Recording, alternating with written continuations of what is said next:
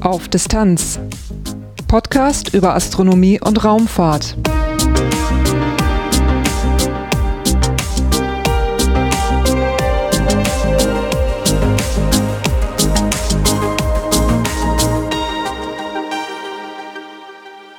Hallo und willkommen bei Auf Distanz, einem Podcast über Astronomie und Raumfahrt.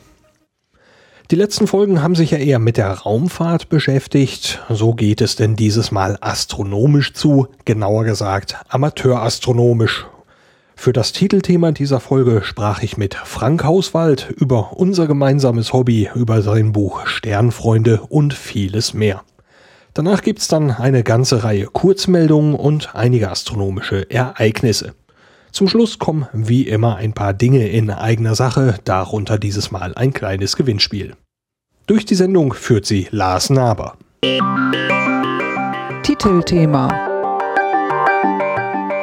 Heute ist bei Auf Distanz zu Gast der Buchautor Frank Hauswald. Hallo Frank. Hallo. Wo kommst du her? Was machst du so? Äh, ja, ich äh, komme aus Bad Bentheim, bin dort geboren, aufgewachsen und äh, zur Schule gegangen. Und eigentlich äh, groß weg von Bentheim nie gewesen, bis auf mal eine kurze Zeit äh, in Oldenburg berufsmäßig. Bin im öffentlichen Dienst tätig, äh, bin verheiratet, habe zwei Kinder und mein großes Hobby nebenbei die Astronomie, weswegen ich heute hier bin. Ja, genau. Da lag es nicht fern, dich einzuladen. Richtig. Wir sind ja dann auch im gleichen Astronomieverein hier genau. in der Region beheimatet. Gibt es irgendeinen Bereich in der Astronomie, wo du selber sagst, da hängt dein Herz dran? Ähm, ja, äh, dazu muss ich ein bisschen weiter ausholen. Äh, Astronomie, das Hobby Astronomie ist äh, nicht von Anfang an da gewesen, bin ich ganz ehrlich.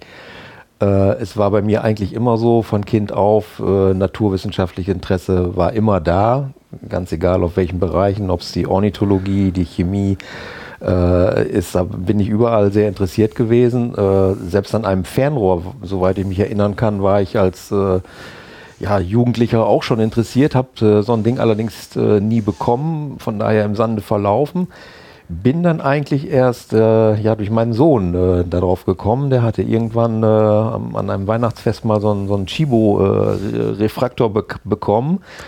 Und äh, ja, da war für mich hier das erste Mal, dass ich tatsächlich durch so ein Fernrohr geschaut hatte.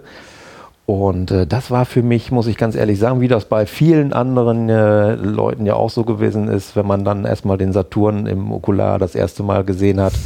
so ein, so ein Wow-Erlebnis. Und äh, ja, da ging es dann äh, eigentlich so richtig los. Das, äh, soweit ich mich entsinnen kann, war das 1998, also liegt auch schon ein bisschen zurück.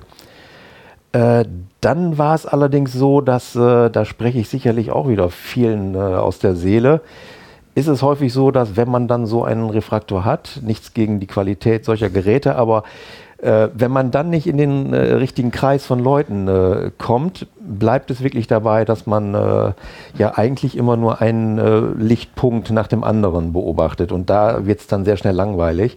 So war es auch bei mir. Es war dann auch irgendwann vorbei. Und äh, dann dauert es eine, eine, geraume Zeit, bis ich, äh, ich weiß nicht, ob ich es äh, dir schon mal erzählt hatte, aber äh, auf einem Klassentreffen kam ich mit jemandem zusammen, der äh, bei der Firma Schott arbeitet, die diese großen äh, Spiegel gegossen haben für die Teleskope in Chile unter anderem. Ui. Also aus Cerodur diese großen Geräte und er war da zu der Zeit Produktmanager. Und da haben wir uns so ein bisschen über dieses Thema unterhalten und kam dann äh, ja auf diese ganzen äh, Feinheiten so von wegen, was müssen denn so Spiegel überhaupt für Qualitäten haben, wo kommt es denn darauf an mit, mit Ausdehnungskoeffizient und und und. Und das war für mich die Sache jetzt, wie gesagt, Naturwissenschaft und dieses Interesse, Physik, Chemie und da blühte das Ganze wieder so ein bisschen auf. Und äh, um das Ganze abzukürzen, ich bin dann über meinen ersten kleinen Rohling äh, ans Spiegelschleifen gekommen, kannst dich vielleicht erinnern, äh, im Verein habe ich da mal so einen Vortrag äh, drüber gehalten. Und das war dann wirklich für mich der Auslöser, wo es dann richtig losging. Machst du das noch mit dem Schleifen? Äh, jein, sag ich mal. Es liegt ein Rohling äh, zu Hause, äh, ein bisschen größer diesmal. Ähm, nur da ist es wirklich der Zeitfaktor. Äh, man darf sich da nicht, äh, nicht vertun. Äh, Gerade beim ersten Mal, wenn man das macht, äh, man will es dann auch von der Pike auflernen und äh, ist schon sehr zeitaufwendig, macht Spaß. Aber wie gesagt, äh, das für den größeren Spiegel wäre dann ein Projekt, wo man einfach mal ein Jahr oder auch zwei äh, wirklich einplanen müsste. Und da ich jetzt mit diesen Buchprojekten und so äh, auch angefangen habe, beruflich ist man ja auch noch ein bisschen eingespannt. Von daher ist das alles nicht so ganz einfach zu handeln. Aber es, es wird vielleicht sicher irgendwann dazu kommen. Ja, ich finde die Vorstellung immer noch äh, sehr interessant, dass bei solchen Präzisionsgeräten wie bei astronomischen Teleskopen ähm, diese Genauigkeit zu Hause beim selber Schleifen erreicht wird, dass Mhm, man sagt, mhm. ich habe ein, ein Top-Ergebnis dabei. Richtig, richtig. Das, Das war auch das, was mich damals auch so fasziniert hatte. Äh, man, man darf sich da eben nicht äh, äh, falschen äh, Hoffnungen hingeben. Da, da geht man nicht hin mit, mit einem Zentimetermaß und misst die Genauigkeit mal eben kurz ab, sondern das ist wirklich was, wo man mit diesem berühmten Foucault-Test arbeitet, wo es, äh, wo man mit Licht äh, praktisch misst. Und äh, wenn man dann äh, wirklich äh, ja, mit seinen zwei eigenen Händen äh, so ein hochpräzises optisches Gerät geformt hat, das ist dann schon irgendwo auch äh, ja, ein erhabenes Gefühl. Und wenn man dann durch dieses äh, Fernrohr dann letztendlich schaut, das Newton-System ist es ja dann, das ist schon fantastisch. Also rein, rein geldlich gesehen muss man sich da nichts vormachen. Man bekommt die Spiegel heute auch von der Stange für billiges Geld wenn man nicht äh, gerade einen Zerodurspiegel haben will. Aber äh, es ist eben schon, äh, wie gesagt, was ganz anderes, wenn man das selber gebaut hat. Und du sagtest gerade, ähm, geldmäßig muss man sich da keine Illusionen machen. Äh, kann ich mir vorstellen, weil es mit dem Spiegel ja auch noch nicht getan ist. Da kommt ja noch der, der Tubus dazu, der Okularauszug. Richtig, richtig. Wobei man natürlich äh, sagen muss, äh, Tubus und so weiter, das sind äh, handwerkliche äh, Sachen. Äh, das kann wirklich jeder hinbekommen, sage ich mal. Aber von diesem Spiegel her ist es einfach wirklich so, dass man da eine ganze Zeit lang auch dabei bleiben muss. Also wenn man diesen Lichttest erstmal verstehen will, und dann äh, ist es eben nicht so, dass es beim ersten Mal funktioniert, sondern man muss dann immer wieder den Spiegel wieder neu befeuchten, wieder äh, abwischen, wieder messen, wieder äh, ins, in, in die Wanne rein. Und äh, das sind dann Dinge, die äh, können dann irgendwann mal bei dem einen oder anderen zur Langeweile führen. Aber wie gesagt, wenn man dabei bleibt, äh, hat man irgendwann tatsächlich einen Spiegel in der Hand, der einfach äh, auch von der Qualität her super ist. Also Muss man da äh, vorher sich irgendwie groß in Unkosten stürzen, um, um sowas selber zu schleifen? Oder ist das eigentlich. Äh, es kommt ja darauf an, mit welchem Material ich arbeiten will. Es gibt bei diesen äh, Spiegelarten äh, gibt es verschiedene Glassorten. Das, das äh, geht mit einem ganz billigen Glas los. Da ist natürlich der Ausdehnungskoeffizient wieder ein bisschen höher. Äh, das heißt, den muss ich dann, bevor ich beobachten will, äh, länger austemperieren, damit ich diese äh, wabernden Bilder nicht habe.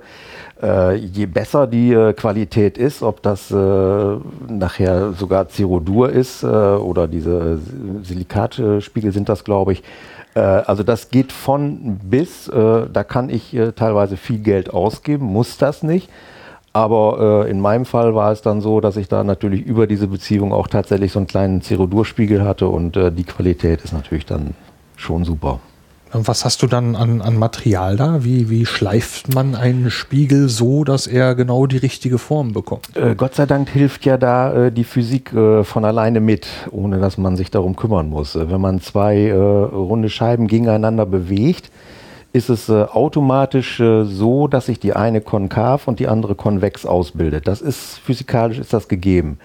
Äh, vom Prinzip her würde das sogar schon ausreichen, um äh, zum Beispiel den Mond zu, be zu beobachten, sage ich mal.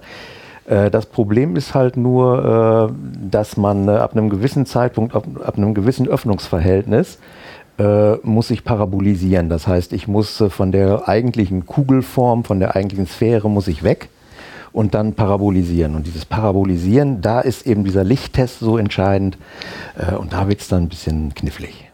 Also das läuft dann im Prinzip, du sagtest das mit den beiden Scheiben, das läuft Also mehr mit- oder weniger von alleine beim sie, Parabolisieren. Äh, dass so eine, das- so eine Fläche sphärisch wird, also kugelförmig wird, das macht sie von ganz alleine.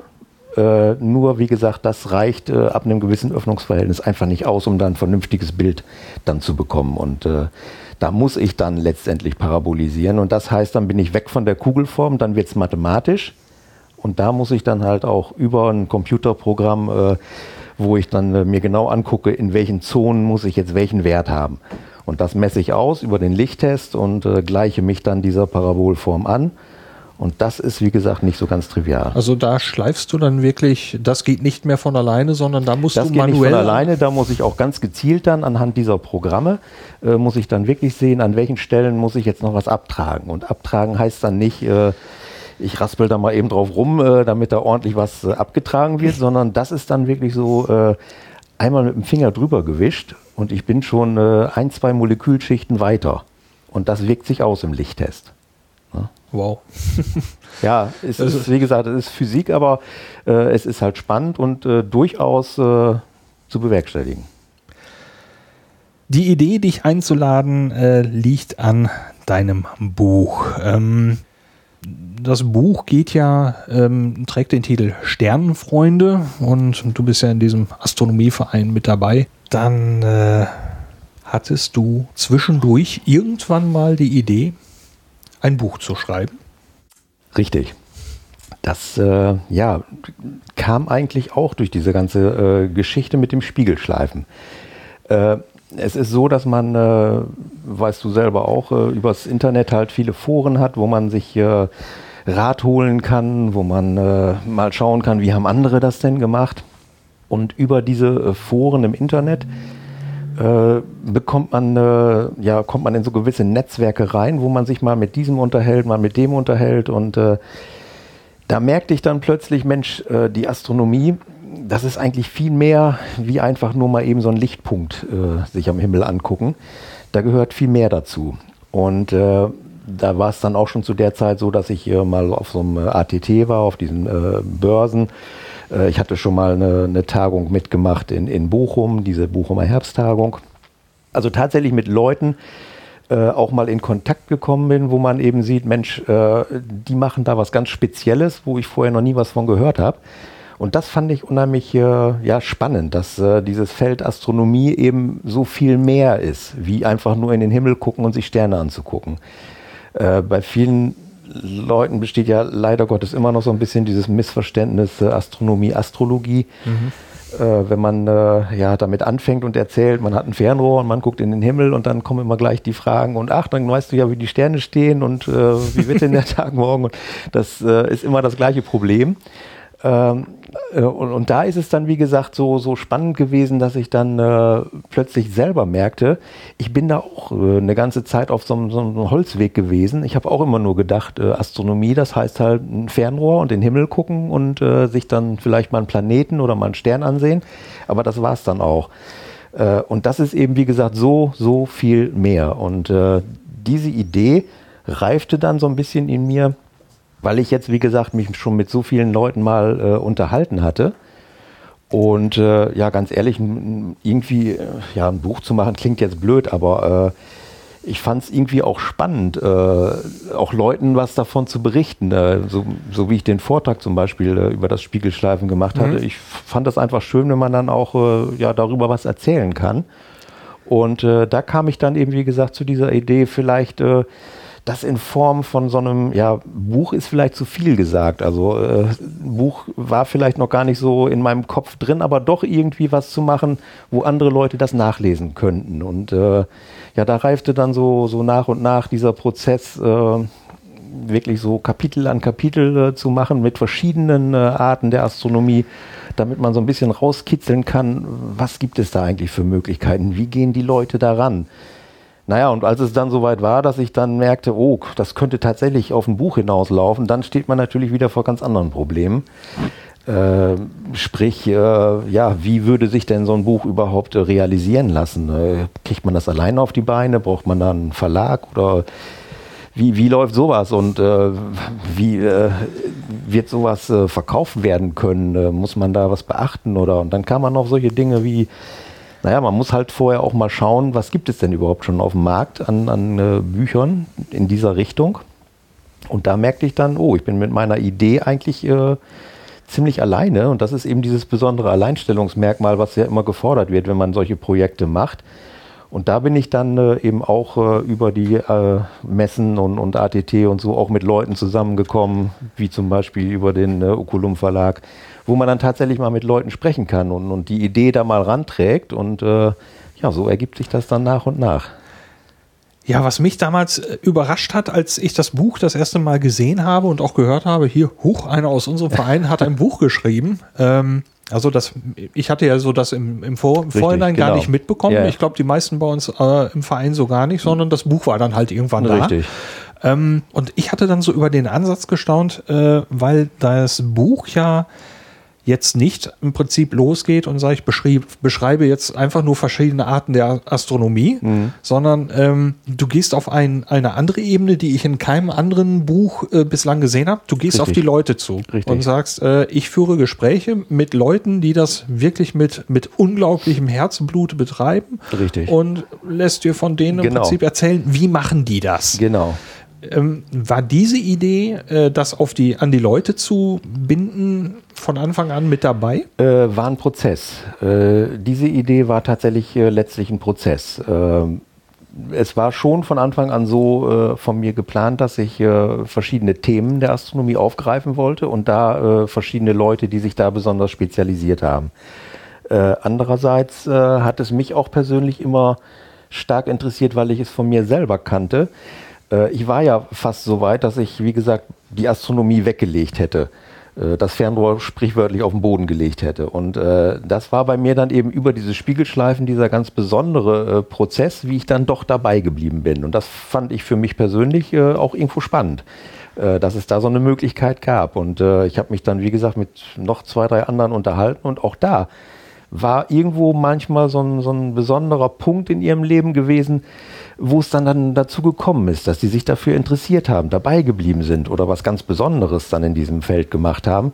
Und das fand ich spannend. Und darum äh, passte dann plötzlich alles zusammen, dass man, wenn man mal äh, guckt auf dem Markt äh, über die einzelnen Themen der Astronomie, ob das jetzt veränderlichen Beobachtung, Kleinplanetenbeobachtung, Meteore oder was auch immer ist, äh, da gibt es ja fachlich gesehen, gibt es ja die Literatur.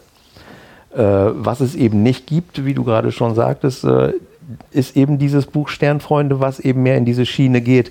Was sind das denn eigentlich für Leute, die dahinter stecken? Wieso machen die das? Äh, sind das vielleicht wirklich diese Nerds, wie man immer so vor Augen hat, äh, die wirklich mit äh, großer Nickelbrille vor ihrem Computer sitzen oder vom Fernrohr? Und das herauszukitzeln, fand ich eben irgendwo eine tolle Idee.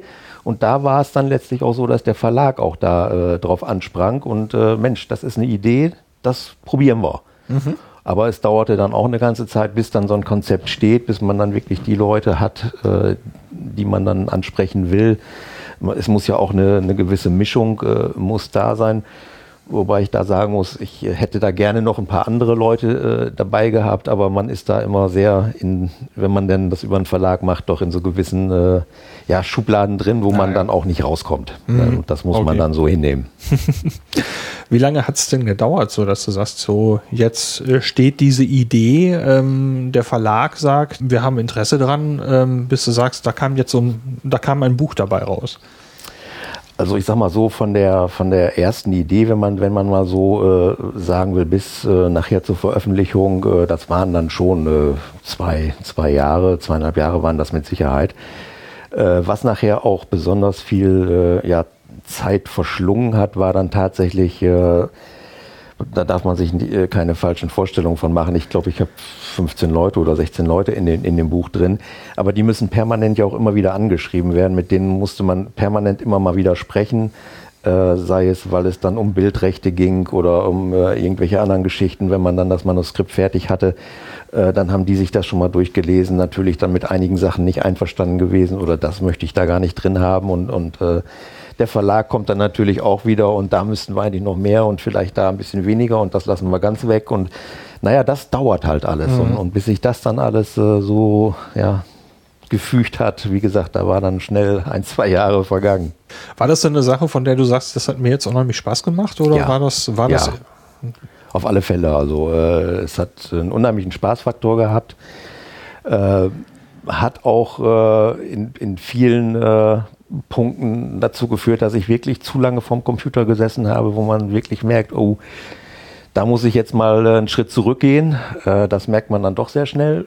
Man kann sich in solche Sachen reinfressen.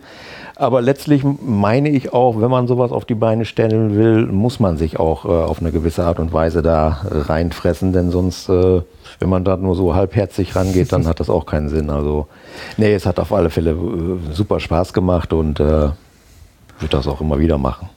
Du hast ja so aus der amateurastronomischen Szene doch ein paar ja, recht illustre Gesprächspartner gefunden, also durchaus namhafte Menschen. Äh, waren die alle so von vornherein mit dabei, mit damit einverstanden? Ja, oder? ja, absolut. Also da brauchte ich nicht äh, lange drum rumreden. Äh, wie gesagt, ich habe mir äh, natürlich überlegt, welche Leute nehme ich damit rein. Ich wollte so einen richtig gesunden Querschnitt haben. Äh, sprich, ich wollte äh, auch, auch darstellen, dass die Astronomie eben nicht auf eine bestimmte Gruppe Leute äh, fixiert ist. Man geht vielleicht so ein bisschen auch immer davon aus, Mensch, das sind ja auch alles teure Geräte und das können bestimmt nur die äh, etwas besser betuchten Leute. Äh, die einfachen Leute können das bestimmt gar nicht, weil die sich das gar nicht leisten können oder die haben vielleicht auch gar nicht das Wissen. Also man muss da schon ein Physikstudium haben, wenn man sowas machen will. Und um solche Sachen wirklich mal klarzustellen, dass das wirklich jeder machen kann mit einfachsten Mitteln, natürlich dann, je mehr Wissen man auch mitbringt, desto mehr Möglichkeiten habe ich wieder. Äh, Im Selbstbau, puncto Selbstbau kann man unheimlich viel machen. Man kann sich mit anderen Leuten zusammenschließen. Man äh, merkt plötzlich, da sind Gebiete, die man beackern könnte, wo ich vorher nie was von gehört habe, wo es wirklich richtig spannend wird und wo es dann eben, wie gesagt, ja auch in die Wissenschaft reingeht. Äh, das muss man ja auch mal äh, sehen. Es ist eines, äh, die Astronomie ist eines der wenigen Hobbys, meine ich, wo man wirklich wissenschaftlich arbeiten kann. Ja. Da mag es vielleicht noch zwei, drei andere Bereiche geben, aber die Astronomie ist wirklich prädestiniert dafür. Und mit den Mitteln, die der Amateur heute wirklich für, ich will jetzt nicht sagen für wenig Geld, aber doch für erschwingliches Geld zur Verfügung hat, da kann man wirklich Dinge machen, wo vor 10 oder 20 Jahren Forscher sich die Finger nachgeleckt hätten, wenn die solche Instrumente gehabt hätten. Also das ist wirklich so. Ja, das ist, damit merkt man ja auch äh, in Bezug auf die, die Computerisierung des Hobbys eigentlich, ja. was man heute zum Beispiel mit einer Webcam ähm, genau. im Prinzip als Laie an einem genau. Kleinstteleskop schon Richtig. erzeugen kann. Genau. Also ich erinnere mich, ich bin ja selber jetzt nicht der große Fotograf oder so. Ähm, da habe ich ja kaum Berührungspunkte, aber ich habe mir mal beim ATT so eine, diese, diese kleine Webcam gekauft mit dem Adapter dran bin dann abends, bevor wir uns getroffen haben, hier beim Italiener in Neuenhaus, ja. Ähm, habe ich das mal ganz kurz eben an mein Teleskop dran geflanscht, habe ein, eine kurze Videosequenz aufgenommen, habe das am Schluss durch diese Filter durchgejagt und schwupp Richtig. war die kassinische Teilung da. Ja. Und ähm, ja, äh, sagt mir jemand, das ist aber ein tolles Bild, man sieht sogar die kassinische Teilung. Ich sage, das ist nicht meine Leistung. Das ist die Leistung von dem, der dieses Programm geschrieben ja. hat. Ja. Das ist unglaublich, dass das so mal eben ad hoc, das war mit einem ganz kleinen Refraktor äh, mhm. heute so genau. geht geht. Genau. Ich habe in dem Zusammenhang, als ich heute den, äh, diese Podcast-Folge weiter vorbereitet habe, gesehen, äh, im Moment fliegt ja die Raumsonde Juno auf Richtig. den Jupiter zu mhm. und äh, die europäische Südsternwarte hat ähm, eine äh, hat Aufnahmen vom Jupiter gemacht in, im Infraroten, super Bilder. Ähm, Links kommen natürlich in den Show Notes. Und ähm, da für diese Karten, die die für die Juno-Mission gemacht haben, da sind amateurastronomische Ergebnisse mit, rein, mit ja, eingeflossen. Ja, ja. Amateurastronomen bereiten im Prinzip dieser solchen Raumsondenmission mit ein bisschen den Weg. Das Richtig. ist irre, was da passiert. Richtig. Also. nee, da äh, hat mir auch die, äh, die kommt auch in dem äh, Buch vor, die äh, Silvia Kowolik. Äh, die hat das eben seinerzeit auch so gemacht mit diesen äh, Webcams und die war eigentlich auch, ja auch mit so einer Pionierin auf, auf diesem Gebiet. Äh, weil du das gerade sagst, äh, dass äh, auch Amateure angesprochen werden. Da war es eben auch so, dass äh, man auch sie noch gefragt hatte, wegen irgendwelcher Aufnahmen, die sie mal irgendwo gemacht hatte, wann sie die gemacht hätte, wie sie die gemacht hätte und was da drauf zu sehen ist. Und also da ist es tatsächlich so, wenn man da wirklich einen Beitrag leistet, der Bernd Gerken, ne, der, der auch in dem Buch vorkommt, der sagte das äh, so schön, es, es, es äh, kommt nicht darauf an, äh, was man beruflich macht oder irgendwie so, sondern wer was kann auf diesem Gebiet der Astronomie, der wird auch anerkannt. Ganz egal, ob das nun ein Studierter ist oder ein Handwerker ist oder aber wer was kann auf diesem Gebiet, das, das wird akzeptiert und das kommt auch gut an. Da siehst du keine Mauer zwischen Profi Nein, und absolut Amateur. nicht, absolut nicht. Mhm. Ich habe mich da mit dem äh, Detlef Koschny äh, mal länger unterhalten, äh, der äh, auch oft äh, mit, mit Asteroiden und so äh, beruflich zu tun hat. Der hat mir das auch nochmal ganz genau gesagt, ganz im Gegenteil, sondern man oder viele seiner Kollegen, sage ich mal, wollen sogar mit den Amateuren noch näher zusammenarbeiten. Da mag es vielleicht eine Handvoll Leute geben, die das nicht machen, aber die gibt es auf allen Gebieten. Mhm. Aber äh, man kann wirklich, um äh, da ja, keine Angst vor haben zu müssen, definitiv mit den, mit den Profis äh, auf einer Ebene sprechen, wenn man das denn möchte. Da sind die äh, bereit zu. Man merkt das auch immer auf der Bochumer Herbsttagung, wenn man da mit Leuten spricht. Da sind ja auch öfters Berufsastronomen. Äh, da haben die überhaupt keine Scheu und ganz im Gegenteil, die kommen auf einen zu. Stark. Na? Nach welchen Kriterien hast du dir denn die Gesprächspartner so ausgesucht? Du sagtest, es ist eine recht bunte Mischung geworden. Ja, Hättest ja. gern noch ein paar mehr gehabt. Ja. Ähm, gab es so ein paar Kandidaten, von denen du gesagt hast, äh, von Anfang an, die muss ich mit dabei haben und ein paar haben sich ergeben oder was ist da passiert? Äh, es gibt äh, in der Szene, man spricht ja immer so gerne von Astro-Szene, äh, natürlich, da gibt es äh, schon äh, so ein paar Namen, die einem geläufig sind. Äh, wer so ein bisschen was mit Astronomie zu tun hat in den Vereinen oder mal auf einer Messe gewesen ist, die wissen das. Da sind eben so eine Handvoll von Namen. Ich, ich nenne jetzt mal Eberhard Bredner ja. oder, oder Günter Diedrich äh, oder, oder Mirko Solau. Äh, das sind so Namen, äh, Sebastian Volkmar fällt mir da jetzt gerade noch einmal, was wir gerade drüber hatten. Äh, das sind so Namen, äh, klar, da denkt man natürlich als erstes dran. nichtsdestotrotz habe ich mir natürlich ja, so, eine, so eine Gliederung erstmal gemacht, welche Themen will ich überhaupt drin haben, welche astronomischen Bereiche will ich abdecken, wer fällt mir da ein. Und so bin ich so ein bisschen vorgegangen. Und wie gesagt, will natürlich auch äh, darstellen, wie gesagt, dass es weder von Beruf, äh, Schulbildung oder irgendwie abhängig ist, äh, egal ob Mann und Frau. Das ist, kann jeder im, im Prinzip machen und äh, von daher äh, kam diese Mischung letztlich von ganz alleine. Also ich musste da nicht, nicht lange überlegen. Es, ich war dann eher an den äh, Rahmen vom, vom Umfang her ein bisschen, mhm.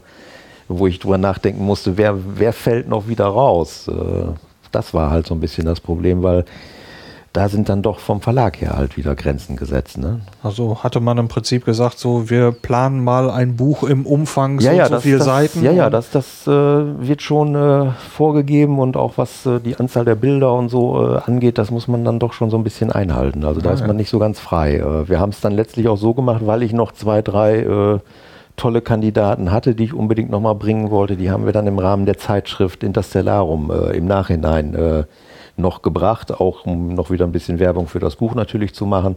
Aber da haben wir dann noch so zwei, drei äh, Kandidaten drin gehabt. Gab es denn beim, bei den Gesprächen irgendwo so Momente, wo du sagst, das war jetzt was ganz Besonderes?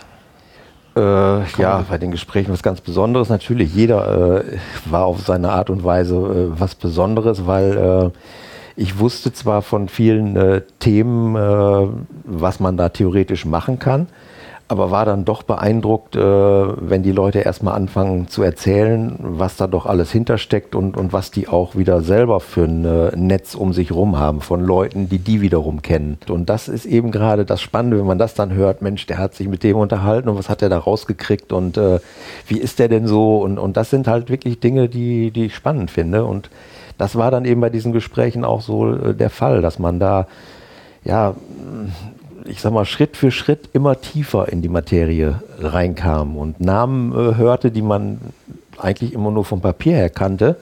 Und dann plötzlich merkte, ach, der ist gut mit dem befreundet und der hat mit dem das und das gemacht und äh, die arbeiten zusammen an dem und dem Projekt.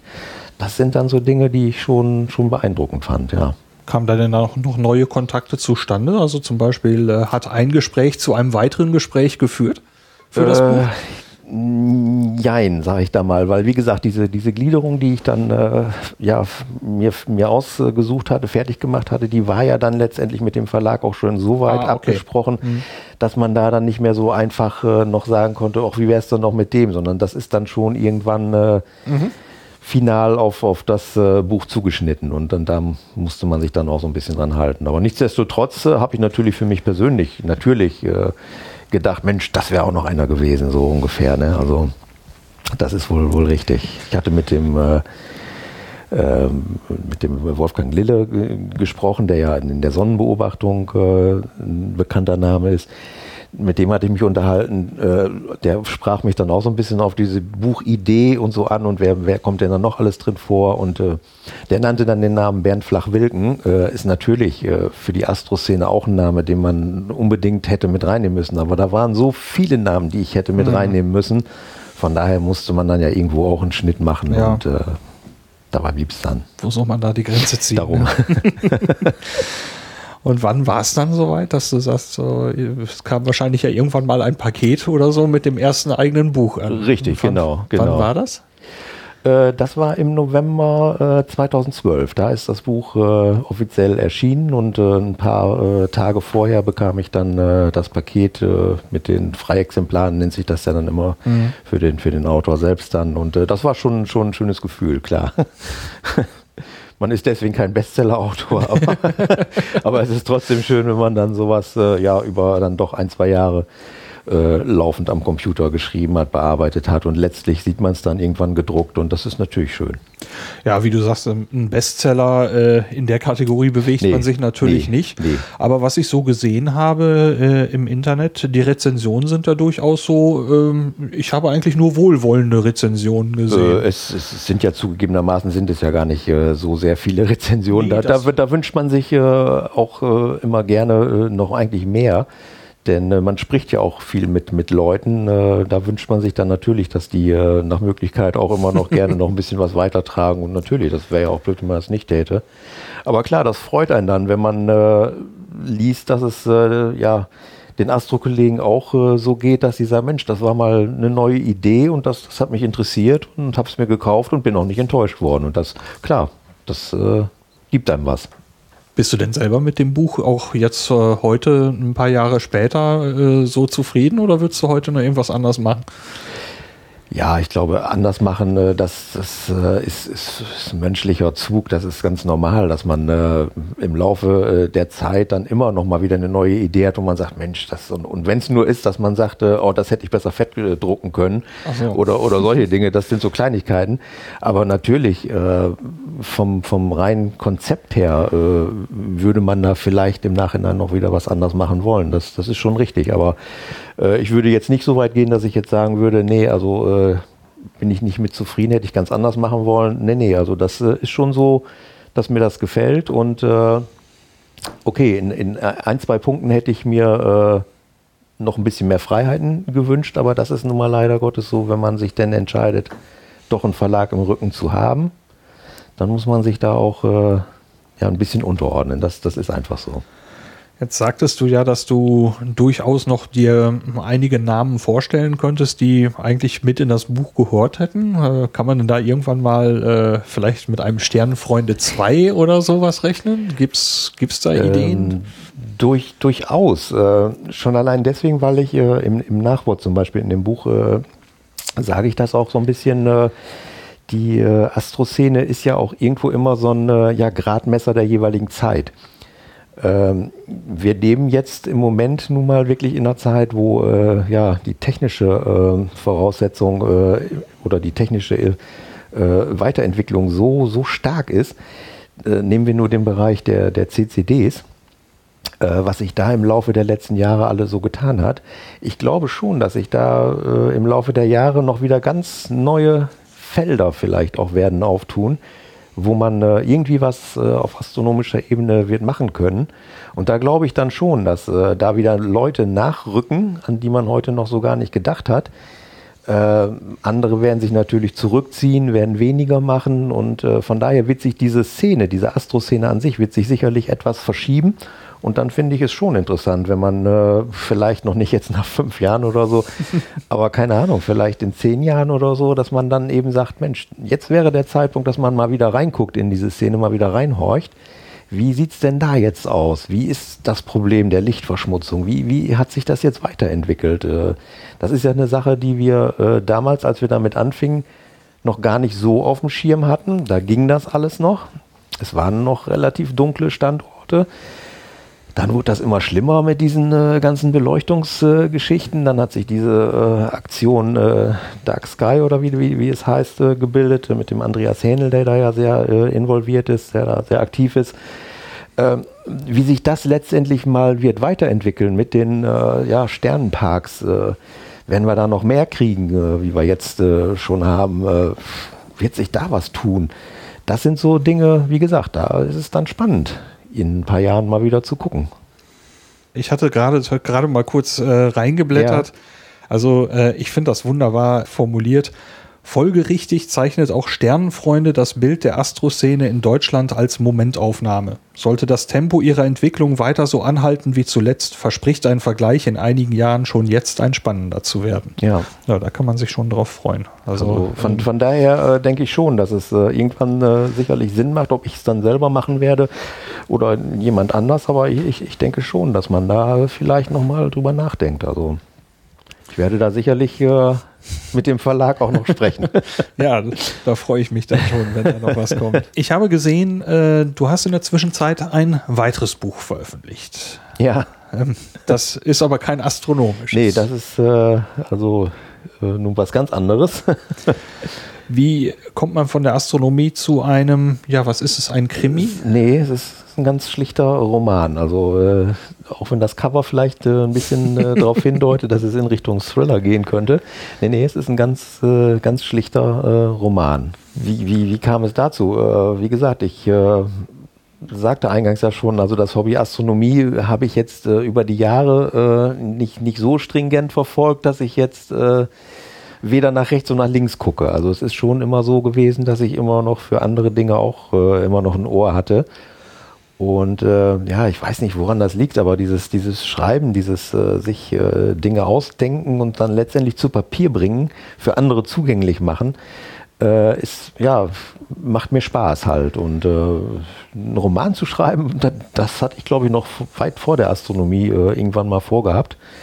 Äh, und äh, diese Geschichte, die ich da in dem Roman äh, auch beschreibe, ist auch über, über viele Jahre gewachsen und da ist es auch im, im Moment so, dass es wirklich äh, in die heutige Zeit wie die Faust aufs Auge passt, weil es, es geht da wirklich um, ja, ums trivial jetzt auszudrücken, um, um, um eine Liebesgeschichte zweier Jugendlicher, aber äh, wo eben äh, die 16-jährige Protagonistin eine Zigeunerin ist und da kommt es dann wirklich zu Spannungen, Konflikten mit der, mit der Gesellschaft, äh, mit, mit den äh, Protagonisten selbst.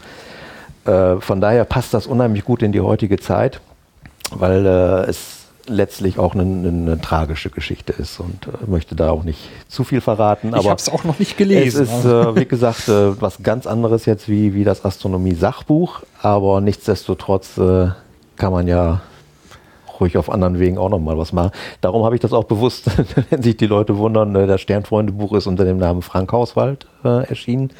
Ich habe äh, allerdings noch einen zweiten Namen, Hajo, und äh, deren, deswegen, um da so einen kleinen Unterschied zu machen, ist das dann unter meinem vollständigen Namen Frank Hajo Hauswald erschienen, mhm. der Hahnenschrei. Der äh, Hahnenschrei, sagst du, da war die Idee schon vorher da. Äh, ja, das ist eine, eine, Geschichte gewesen, die sich über viele Jahre hinweg äh, entwickelt hat, weiterentwickelt hat. Und äh, ich glaube, das hat dem äh, der Geschichte dann letztlich äh, auch gut getan, weil äh, es ist, steckt auch eine Menge ja, Leben drin, sage ich mal, weil ich denke immer, als Autor, äh, natürlich profitiert man davon, wenn man äh, selber auch eine Menge kennengelernt hat, wenn man eine Menge, ja, ich will jetzt nicht sagen, gesehen hat von der Welt, äh, darum geht es in dem Buch nicht, aber ich denke schon, dass es wichtig ist, wenn man äh, eine Geschichte von verschiedenen Seiten reflektieren kann. Das denke ich ist, ist wichtig und äh, hat für diese Geschichte, finde ich, äh, ja, war es wichtig.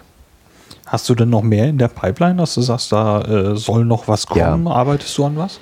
Äh, ja, in Sachen Romanschreiben, klar, da ist es so, dass man immer wieder mal neue Ideen hat, wo man sagt, Mensch, da könnte man eine Geschichte draus machen. Das sind dann aber alles so Sachen, die kommen wirklich in die Pipeline, wo man einfach mal sagt, da kann man vielleicht nochmal nachhaken.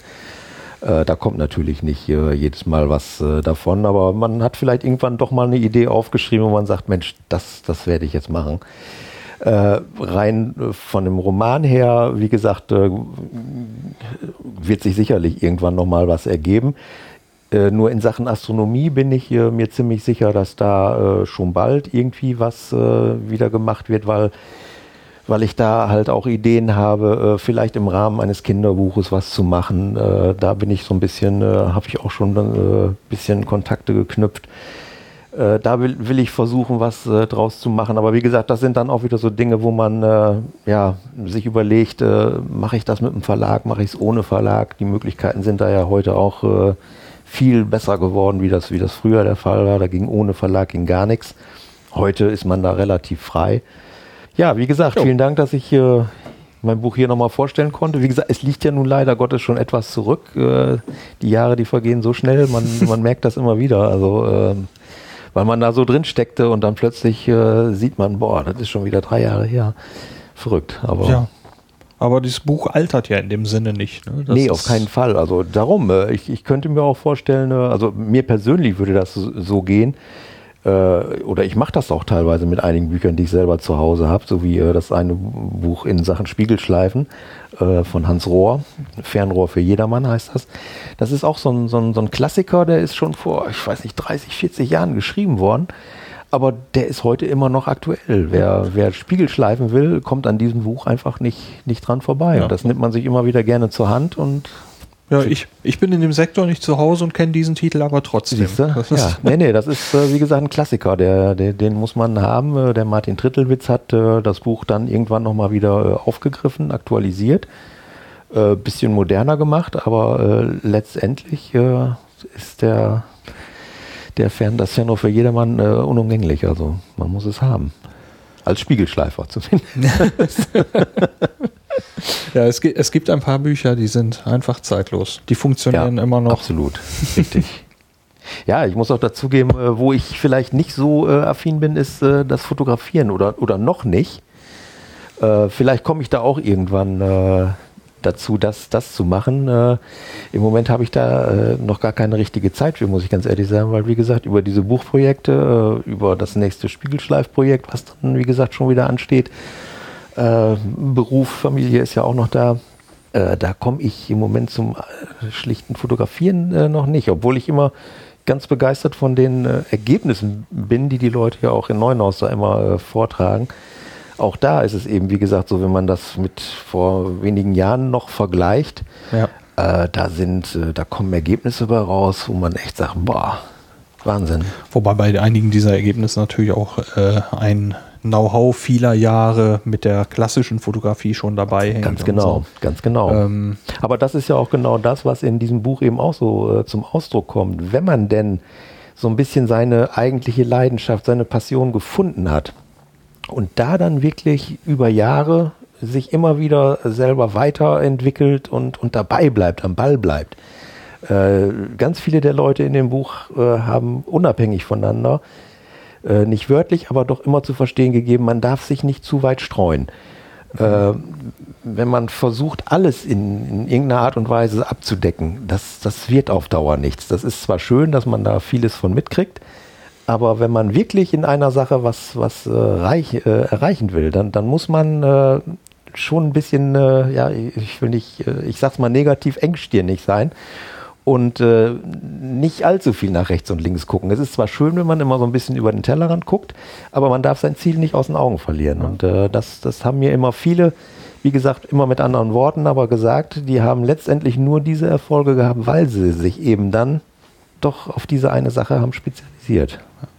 Ich will da jetzt bei mir nicht von Erfolgen reden, aber ich kann nachvollziehen, äh, was da gesagt wird, weil äh, ich habe mich mit der, Ast mit der Fotografie am Fernrohr ein bisschen beschäftigt und habe festgestellt, das war mir im Moment einfach zu viel Gedöns. Das meine ich jetzt überhaupt nicht abfällig, ja. aber wenn ich meine Technik aufbaue und sage, so, jetzt äh, will ich das noch lernen und das noch lernen und das noch lernen und mich damit noch beschäftigen und dann muss die Montierung genau ausgerichtet sein und so weiter, ähm, dann habe ich am Ende dieser Beobachtungsnacht oder dieser Versuche dann gesagt, meine Güte, du hast eigentlich kaum was gesehen. Du hast dich nur ja. mit der Technik beschäftigt und hättest drei Stunden lang gucken können. Ja, ja. Und ähm, das ist bei mir, ich komme so selten zur, zur Astronomie nach draußen, dass ich selber gucke, dass ich sage, okay, wenn ich im Moment was mache, dann ist das immer visuell. Mhm. Ähm, Ausnahme war hier der Merkur-Transit. Ähm, Das ist nun so einfach zu fotografieren am Fernrohr, weil du kurze Belichtungszeiten hast. Du musst Richtig, dich nicht groß richtig, um Nachführung richtig. Ähm, die auf dem Auf-Distanz Twitter-Account sind ja ein paar Fotos vom Merco-Transit äh, dabei. Und das hat ganz gut geklappt. Das war allerdings jetzt auch nicht, wer weiß, wie anspruchsvoll. Das Ja, hätte fast ja. jeder mit einem Teleskop irgendwie hinbekommen. Aber richtig, richtig. Ja, Aber ich, ich kann es, wie gesagt, auch, äh, oder ich konnte es auch äh, sehr gut äh, nachempfinden, weil es bei mir ähnlich war.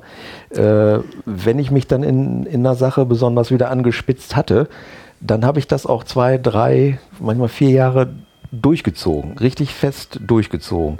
Und äh, das war seinerzeit so die Sache mit dem Spiegelschleifen. Da war ich dann wirklich aber auch äh, zwei Jahre, ich sage jetzt mal in Anführungsstrichen, weg von der Bildfläche und habe wirklich nur das mit diesem Spiegel gemacht. Und das hat dann letztlich auch dazu geführt, dass ich äh, auf dem Gebiet des Spiegelschleifens zu der Zeit wirklich auch so drin steckte, dass ich mich da mit, mit jedem super drüber unterhalten konnte, mit äh, verschiedenen Fachtermini. Also das war schon äh, eine tolle Sache. Dann war es so, dass ich äh, über diese über das Buchprojekt, was ja dann auch wieder zwei, drei Jahre fest mich in Anspruch genommen hatte, äh, an die Kleinplaneten geraten bin. Da hatte ich ja mit dem äh, Ranga Yogeshwar mich äh, unterhalten und der macht in Sachen Kleinplaneten sehr viel.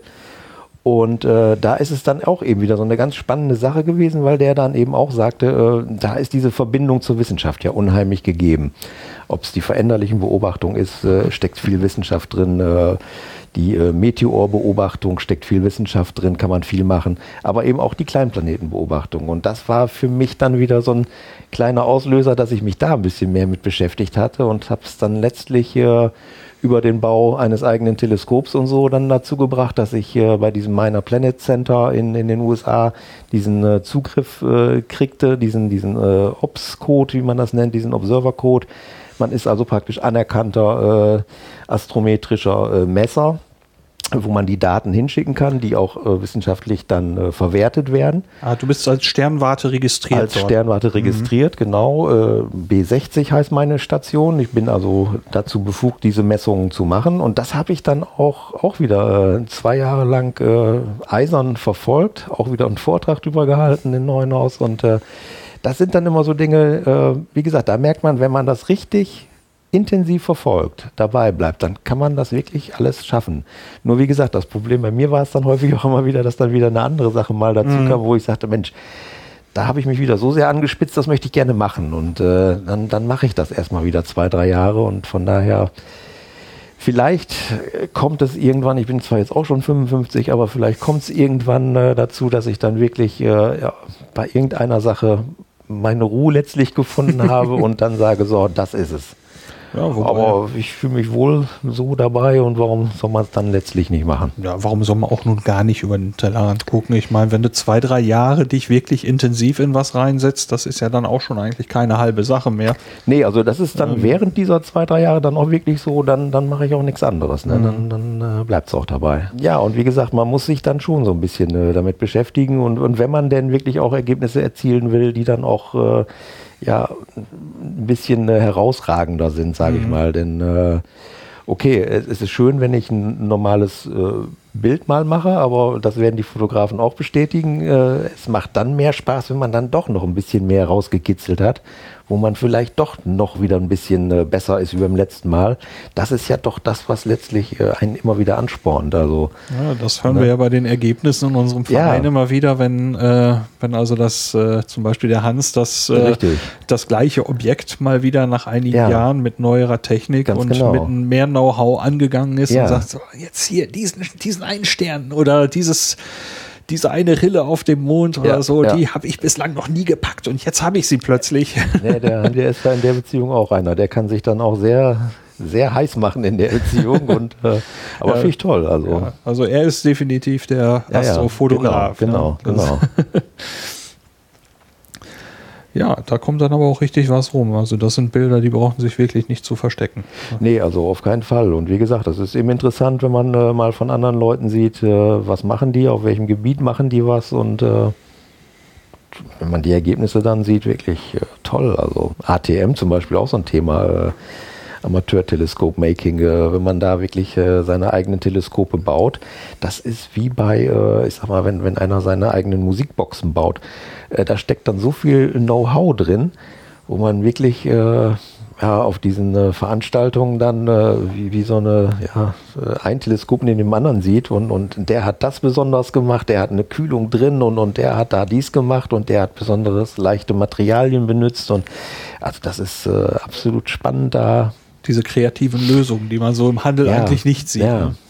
Klar, da fällt einem dann der Begriff Nerd wieder ein, weil das sind dann schon ganz spezielle Leute, die über ein ganz spezielles Thema ganz speziell reden können. Aber wie gesagt, wenn man sich da so ein bisschen mit äh, unterhält und in dieser Szene drin ist, also tolle Sache, wirklich ja. toll. Jo, dann würde ich mal sagen, Gut. hoffen wir auf ein weiteres Mal. War, war nett, dass du mich eingeladen hast. Also Immer wieder mach gerne. weiter so mit deinem äh, Podcast. Das ist eine interessante Geschichte. Elf Folgen oder wie viel hast du jetzt? Das wird elf, Ja, genau. Also plus die kleinen Extras, Ja. die es zwischendurch Ja. gab. da irgendwie so eine Planung, wie viel das mal werden könnten oder Ja. sollten? Oder? Also ähm, äh, ich arbeite ja genau wie die meisten anderen mit führenden Nullen und äh, ich wurde Richtig. etwas beschmunzelt und muss im Nachhinein jetzt selber auch drüber schmunzeln, dass ich äh, vier, äh, vierstellig geplant habe. Äh, so alt kann ich, glaube ich, gar nicht werden. das ist mal Ähm, eine die meisten planen dreistellig. Wenn ich die erreiche, dann bin ich schon mal sehr happy. Aber äh, es gibt keine, kein geplantes Ende für diesen Podcast, sondern Ja. solange die Sache Spaß macht und im Moment steigt das eigentlich noch. Also es ist Ich glaube, interessante Themen äh, gibt es äh, genügend. Also. ja auf jeden Fall. Und äh, solange ich die Zeit habe, gehe ich davon aus, werde ich auch Freude daran haben und dann solange läuft dann weiter. Viel Glück weiterhin. Ich danke dir. Alles klar. Ich sprach mit Frank Hauswald, Autor des Buches Sternfreunde. Für diese Folge wird es ein kleines Gewinnspiel geben und der Frank wird dafür zwei seiner Bücher hier noch signieren. Wie das abläuft mit dem Gewinnspiel gibt's am Schluss in der Kategorie Auf Distanz ganz nah. Kurzmeldungen. Eine ganze Reihe Kurznachrichten sind zusammengekommen seit der letzten Episode des Podcasts. Wir starten mit einer Meldung aus Indien. Am 22. Juni 2016 hat die indische Raumfahrtorganisation ISRO eine Rakete mit 20 Satelliten ins All gestartet. Das hatte Indien vorher noch nie bei einem einzelnen Staat geschafft, so viele Satelliten auf einmal mitzunehmen. Der Start erfolgte vom Satish Dhawan Space Center. Alle Satelliten zusammen wogen knapp 1,3 Tonnen. Den größten Anteil daran hatte Cartosat 2, ein indischer Satellit zur Erdbeobachtung. Der brachte knappe 728 Kilo auf die Waage. Und dann waren noch zwei weitere indische Satelliten dabei und 17 ausländische Satelliten, darunter auch der deutsche Feuerdetektionssatellit BIROS. Und um den geht's auch direkt in der nächsten Kurzmeldung. Biros ist eben am 22. Juni mitgestartet. Er soll in 515 Kilometer Höhe fliegen und Hochtemperaturereignisse auf der Erde erkennen. Und dabei kommt dann auch ein zweiter Satellit zum Einsatz, der heißt TET-1 und der ist schon fast vier Jahre lang im All. Beide Satelliten zusammen bilden zusammen die Mission Firebird und die soll eben Hochtemperaturereignisse herausfinden. Und da geht es dann zum Beispiel um Waldbrände, vulkanische Aktivitäten, Gasfackeln oder Industrie-Hotspots. Für die nächste Meldung gehen wir mal ein bisschen weiter weg, nämlich ins Zentrum unserer eigenen Galaxie. Dort, das ist vielleicht bekannt, gibt es ein schwarzes Loch. Und auch dieses schwarze Loch möchte man sich natürlich gerne anschauen und dafür hat man ein Instrument entwickelt, das heißt Gravity. Gravity hat man nun erstmals am Very Large Telescope der europäischen Südsternwarte ESO mit allen vier Hauptteleskopen getestet und die Ergebnisse sehen bislang sehr gut aus. Das meldete die ESO am 23. Juni. Gravity ist Teil des VLT-Interferometers. Diese Technik macht es möglich, mit vier Teleskopen, von denen jedes 8,2 Meter Durchmesser hat, eine Abbildungsgenauigkeit zu erreichen, wie mit einem einzelnen Teleskop, das 130 Meter Durchmesser hatte. Aber das wäre natürlich sehr schwer zu konstruieren. Wenn man es mit dieser Technik hinkriegt, mit vier viel kleineren, dann ist das Ganze preiswerter und technisch machbar. Gravity soll nun hauptsächlich eben für dieses schwarze Loch im Zentrum unserer Milchstraße eingesetzt werden. Dieses schwarze Loch kann man eben nicht direkt sehen, aber man kann sich die Umgebung anschauen. Und so hat man die Bewegung von Sternen in der Umgebung da ganz genau untersucht und konnte die Position und die Masse von dem schwarzen Loch schon mal indirekt ermitteln. Und das ist eine ganze Menge. Das schwarze Loch hat vier Millionen Sonnenmassen.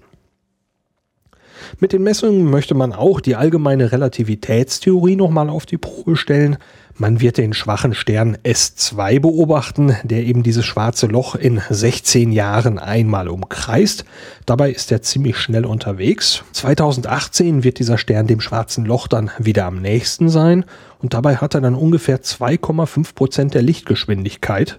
Und das ist eine gute Kombination, um diese Sache mit Gravity mal genauer zu betrachten. Die amerikanische Raumfahrtbehörde NASA hat den Vertrag für den wissenschaftlichen Betrieb des Hubble Weltraumteleskops verlängert, nämlich um fünf Jahre. Der Vertrag deckt den Zeitraum vom 1. Juli 2016 bis zum 30. Juni 2021 ab und damit die Arbeit, die für den wissenschaftlichen Betrieb von diesem Teleskop notwendig ist. Da geht es also um die Entwicklung der Bodensysteme bis hin zu der Archivierung der Daten, die man bekommt. Das alles muss irgendwie finanziert und betrieben werden und dafür hat man jetzt fünf weitere Jahre angesetzt. Am 25. Juni hat die Volksrepublik China ihren vierten Weltraumbahnhof in Betrieb genommen, nämlich das Kosmodrom Wenchang. An diesem Tag wurde von dort die erste Rakete gestartet. Dieser neue Weltraumbahnhof liegt näher am Äquator und dadurch hat man einen Vorteil. Durch die Erdrotation kann man also mit dem gleichen Schub der Rakete mehr Ladung ins All befördern. Die erste dort gestartete Rakete war vom Typ Langer Marsch 7. Und dieser Raketentyp ist auch brandneu und jetzt hat man also die erste Rakete von diesem Typ von dem neuen Weltraumbahnhof aus gestartet. Dieser Raketentyp soll später eine wichtige Rolle beim Bau der zweiten chinesischen Raumstation spielen. Am 30. September 2016 soll die Rosetta-Mission enden. An diesem Tag soll die Raumsonde auf dem Kometen Churyumov-Gerasimenko landen. Sonde und Komet werden dann 573 Millionen Kilometer von der Sonne entfernt sein. Und genau diese große Entfernung ist auch einer der Gründe für das Missionsende. Die Distanz wird immer größer und so kriegt man immer weniger Strom durch die Sonnenenergie. Das Problem gab es natürlich auch beim Hinflug schon. Rosetta war deswegen ja in diesem Tiefschlaf, aber da war die Sonde eben im freien All und nicht im Orbit um einen Kometen. Jetzt ist sie am Kometen und dieser Tiefschlaf wäre viel riskanter. Außerdem müsste Rosetta mit dem Kometen über 850 Millionen Kilometer von der Sonne ins All reisen und so weit war sie noch nie draußen. Man ist nicht sicher, ob die Heizungen der Sonde die Mindesttemperaturen halten können, die man da eben braucht. Also musste man sich jetzt entscheiden. Versucht man einen Tiefschlaf mit dem Risiko, dass man nie wieder was von Rosetta hört? Oder nutzt man die Sonde, um zum Schluss wissenschaftliche Messungen zu machen, die man normalerweise nicht riskieren würde? Dafür hat man sich entschieden, Rosetta soll auf dem Kometen landen und kommt ihm davor schon sehr nah. So verspricht man sich sehr spannende Messdaten und sehr hoch aufgelöstes Bildmaterial, das man so aus größeren Distanzen bislang nicht gewinnen konnte. Aber drei Monate läuft die Mission noch und in diese drei Monate will man noch so viel Wissenschaft wie möglich reinquetschen. Die Mission bleibt spannend. Kürzlich hat man so einen neuen Rekord aufgestellt. Man hat sich dem Zentrum des Kometens auf sieben Kilometer genähert. Das ist also dann nur noch fünf Kilometer Abstand von der Oberfläche. Zum Ende hin möchte man elliptische Orbits wählen und dann immer wieder der Oberfläche auf ein Kilometer nahe kommen. Und am 30. September soll dann halt die Sonde im Prinzip bis zum Schluss, solange es geht, irgendwie Daten senden. Mit dem Aufsetzen auf dem Kometen ist dann aber Schluss. In der Zwischenzeit wurden auch noch viele Bilder von der Rosetta-Mission im Internet freigegeben. Diese Bilder kommen vom Osiris-Kamerasystem. Man kann die jetzt frei durchstöbern. Darunter ist auch wieder ein sehr schönes Bild von einem Schattenwurf der Rosetta-Sonde auf den Kometen selbst und viele, viele weitere interessante Aufnahmen. Da ist es immer schön zu stöbern.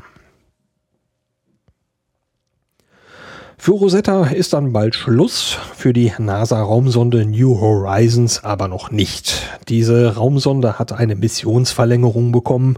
Sie darf jetzt zum Kuipergürtel fliegen und das Objekt 2014 MU-69 besuchen. Dieses Objekt wird als früher Baustein des Sonnensystems angesehen und da möchte man mal vorbeifliegen.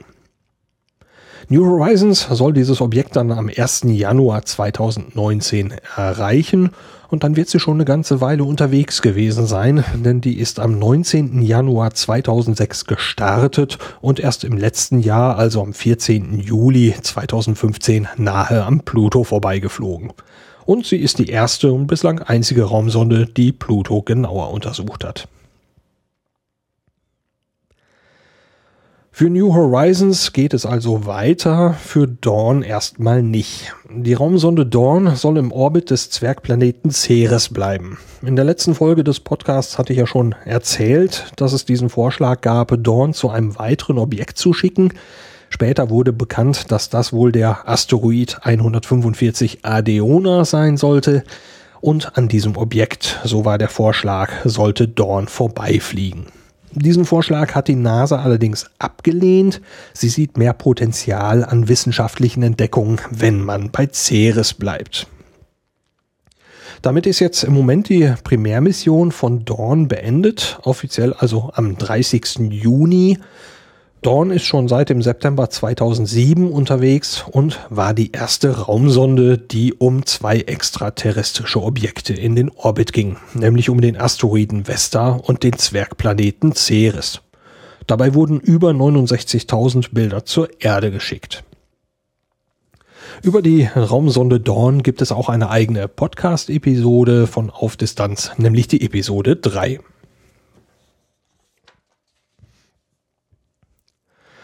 Am 4. Juli 2016 ist die Raumsonde Juno erfolgreich in den Orbit um den Planeten Jupiter gegangen. Die lange Reise ist damit vorbei und es dauert nicht mehr lange, dann kann die wissenschaftliche Mission anfangen.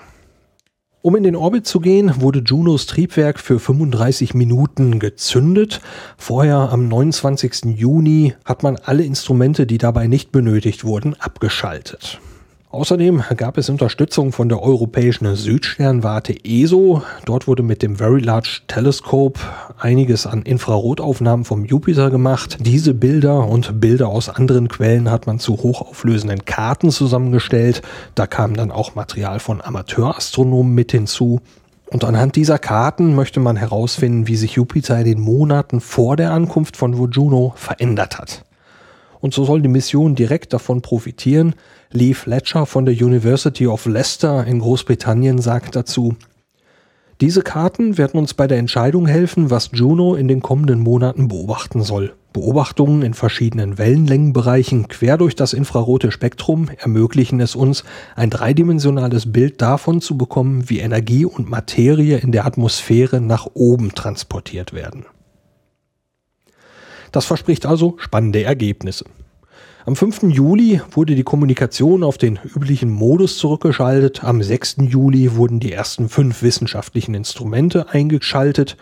Alle weiteren Instrumente sollen bis Ende Juli dazukommen.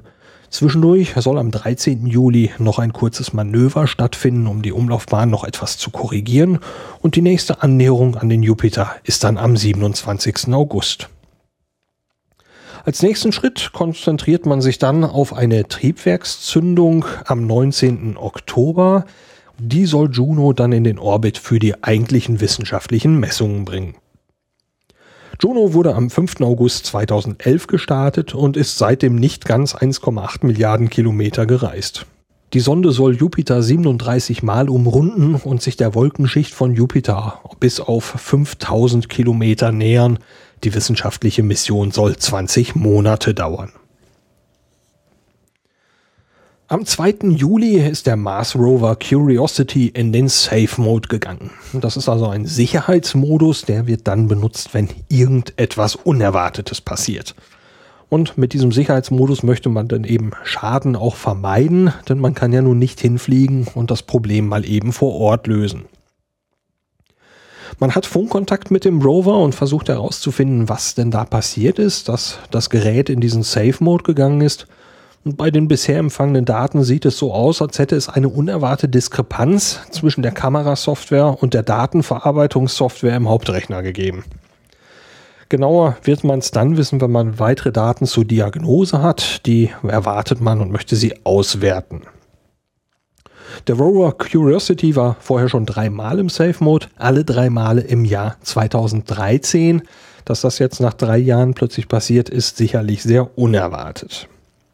Es gibt aber auch gute Nachrichten von dem Projekt. Die NASA hat die Verlängerung für das Mars Science Laboratory Project genehmigt und im Rahmen dieses Projekts wird auch der Rover Curiosity betrieben. Da geht es also erstmal weiter. Am 7. Juli 2016 gab die europäische Südsternwarte ESO bekannt, dass man einen Planeten in einer weiten Umlaufbahn um ein Dreifachsternsystem entdeckt hat. Das ist eine sehr überraschende und unerwartete Entdeckung, denn eigentlich hat man bislang gedacht, beim solchen Sternsystem würde sich ein Planet nicht halten können und er würde irgendwann herausgeschleudert werden. Aber der Planet HD 131399AB hält sich da bislang in dem System. Das mag eben daran liegen, dass er so eine weite Umlaufbahn hat. Es ist der größte bislang gemessene Abstand zwischen einem Planeten und einem Mehrfachsternsystem. Dieses Sternensystem besteht aus zwei Sternen, die einander umkreisen und die haben etwa zehn astronomische Einheiten Abstand voneinander. Als astronomische Einheit ist definiert der Abstand zwischen unserer Erde und der Sonne und zehnmal dieser Abstand, das ist also der Abstand zwischen diesen beiden Sternen. Die kreisen also umeinander und zusammen noch um einen dritten Stern im Abstand von 300 astronomischen Einheiten. Und um diesen dritten Stern kreist auch noch dieser Planet in 80 astronomischen Einheiten. Das sieht recht interessant aus und 80 astronomische Einheiten, das ist ungefähr der doppelte Abstand von unserem Zwergplaneten Pluto zu unserer Sonne. Die Beobachtung des Systems gelang mit dem Sphere-Instrument des Very Large Telescope der ESO. Weitere Informationen und Links zu den Kurzmeldungen gibt's wie immer auf der Homepage unter aufdistanz.de. Dort ist auch ein Link zu der Originalmeldung mit dabei und da gibt's von diesem Sternsystem, was ich gerade beschrieben habe, auch eine schöne Grafik, wo man dann genau sehen kann, was wie umeinander kreist. Sieht ganz nett aus. Astronomische Ereignisse. Die astronomischen Ereignisse werden geschrieben von Heiko Ulbricht für die Zeitschrift Sternzeit. Auf der Homepage der Zeitschrift kann man sie auch nachlesen. Die Nutzung hier im Podcast erfolgt mit freundlicher Genehmigung. Los geht's am 9.7.2016 um 11 Uhr. Da steht der Mond 1,5 Grad südlich von Jupiter. Und wenn man zufällig das Glück oder Pech hat, sich in der Antarktis oder dem südlichen Indischen Ozean zu befinden, dann kann man auch eine Bedeckung beobachten. Man kann also sehen, wie der Mond zwischen Jupiter und der Erde hindurchzieht. Am gleichen Tag um 21 Uhr ist dann der Mond am Abend in 5,2 Grad östlich von Jupiter zu sehen. Am 14.07.2016 steht der Mond dann in 7 Grad Abstand vom Mars. Das kann man sehen am Abendhimmel. Am nächsten Tag ebenfalls am Abendhimmel und in der Nacht, da steht der Mond dann beim Planeten Saturn. Und zu guter Letzt am 23. Juli um 7 Uhr morgens steht der Mond bei Neptun. Um das zu beobachten, muss man also durch ein Fernrohr schauen, weil man Neptun nicht mit dem freien Auge zu sehen bekommt. Auch hier ist eine Bedeckung zu beobachten, allerdings nur dann, wenn man sich in den USA, in Kanada oder in Grönland befindet. Auf Distanz ganz nah. In Folge 10 des Podcasts war ein kleines Gewinnspiel geplant, weil Folge 10 so das erste kleine Jubiläum war. Und verlosen wollte ich dort eben zwei Bücher von Frank Hauswald, aber unser Gespräch kam da noch nicht zustande. Jetzt gab es das Gespräch dieses Mal und Drum findet auch dieses Mal das kleine Gewinnspiel statt. Frank hat zwei seiner Bücher handsigniert und genau diese beiden Bücher werde ich hier verlosen. Ich hatte dann beim ATT dem Musiker Stefan Erbe erzählt, dass ich dieses Gewinnspiel anlässlich des Jubiläums plane. Da hat er dann spontan zwei CDs mit seinem Album Legacies für die Verlosung beigesteuert. Stefan Erbe hat die Musik komponiert, die hier in diesem Podcast auch als Titelmusik zum Einsatz kommt. Es gibt also jetzt zwei Bücher und zwei CDs zu gewinnen und wie man dabei rankommen kann, das ist ganz einfach. Dieses hier ist jetzt Folge 11 und wenn man einen Kommentar zu dieser Folge auf aufdistanz.de hinterlässt, dann nimmt man teil. Das Ganze geht soweit anonym, nur die E-Mail-Adresse sollte stimmen, damit ich mich melden kann, falls es geklappt hat. Ansonsten wird mit diesen Daten nichts passieren und die E-Mail-Adresse ist nach außen auch nicht sichtbar. Sollte ich drei Wochen nach Ende der Verlosung den Preis nicht vergeben können, wird dieser Preis neu ausgelost. Dabei ist der Rechtsweg ausgeschlossen. Ich wollte diesen Satz immer schon mal sagen. Und die Gewinnerinnen und Gewinner werden im Podcast nur dann irgendwie genannt, wenn sie damit auch einverstanden sind. Alle Kommentare, die bis einschließlich dem 31. Juli bei dieser Folge abgegeben werden, nehmen teil. Kurz nochmal erwähnen möchte ich die Umfrage, die ich mit der letzten Folge gestartet habe. Und da muss ich ein riesen Dankeschön loswerden. Ähm, also es gab deutlich mehr Resonanz, als ich selber erwartet habe bislang und wirklich konstruktive Kritik auch. Also nicht nur Lob, sondern auch durchaus ein paar kritische Worte, aus denen ich eine Menge lernen kann. Und ein paar Sachen werde ich also in den nächsten Folgen nach und nach hoffentlich schon umsetzen können ich kann einfach nur Danke sagen äh, fürs Mitmachen. Wer noch mitmachen möchte, um seine Meinung da abzugeben, die Umfrage ist noch offen. Ist das Ganze läuft völlig anonym. Die Adresse ist umfrage.aufdistanz.de und weil das jetzt so hintereinander läuft, ist es vielleicht noch gut zu wissen, zwischen Umfrage und Gewinnspiel gibt es keine Verbindung. Dann möchte ich noch einmal äh, auf die Podcast-Treffen hinweisen, die in der nächsten Zeit anliegen. Bei beiden Veranstaltungen ist auch auf Distanz mit dabei. Ähm, am 22. Juli, das ist ein Freitag, gibt es ein Podcaster- und Hörertreffen im Unperfekthaus in Essen. Das war letztes Jahr eine sehr schöne Veranstaltung. Beginn ist dieses Jahr um 19 Uhr. Bei gutem Wetter ist man auf der Dachterrasse, bei schlechtem Wetter in Raum 423. Das ist der Wintergarten. Weitere Infos gibt's auf der Webseite vom Podcastverein, verlinkt in den Show Notes. Vom 5. bis zum 7. August findet dann das Podstock statt, eine Mischung aus Podcast, Festival und Barcamp. Und auch hier sind alle Podcaster und Hörer sehr, sehr willkommen. Das Podstock findet in diesem Jahr zum vierten Mal statt und steht unter dem Motto Certified Offline. Der Veranstaltungsort ist in der Nähe von Sorsheet, das liegt im Hunsrück. Weitere Infos und Tickets gibt's auf der Webseite unter podstock.de, aber natürlich habe ich auch hier einen Link in den Shownotes angelegt. Das war soweit die Folge 11 von Auf Distanz. Durch die Sendung führte sie Lars Naber. Und nachdem nun drei Interview- und Gesprächsfolgen in Folge gelaufen sind, kommt es in der nächsten Folge mal wieder ganz klassisch. Wahrscheinlich geht es dann um die einzige allein amerikanische Raumstation, nämlich Skylab. Bis dahin, danke fürs Reinhören und bis bald.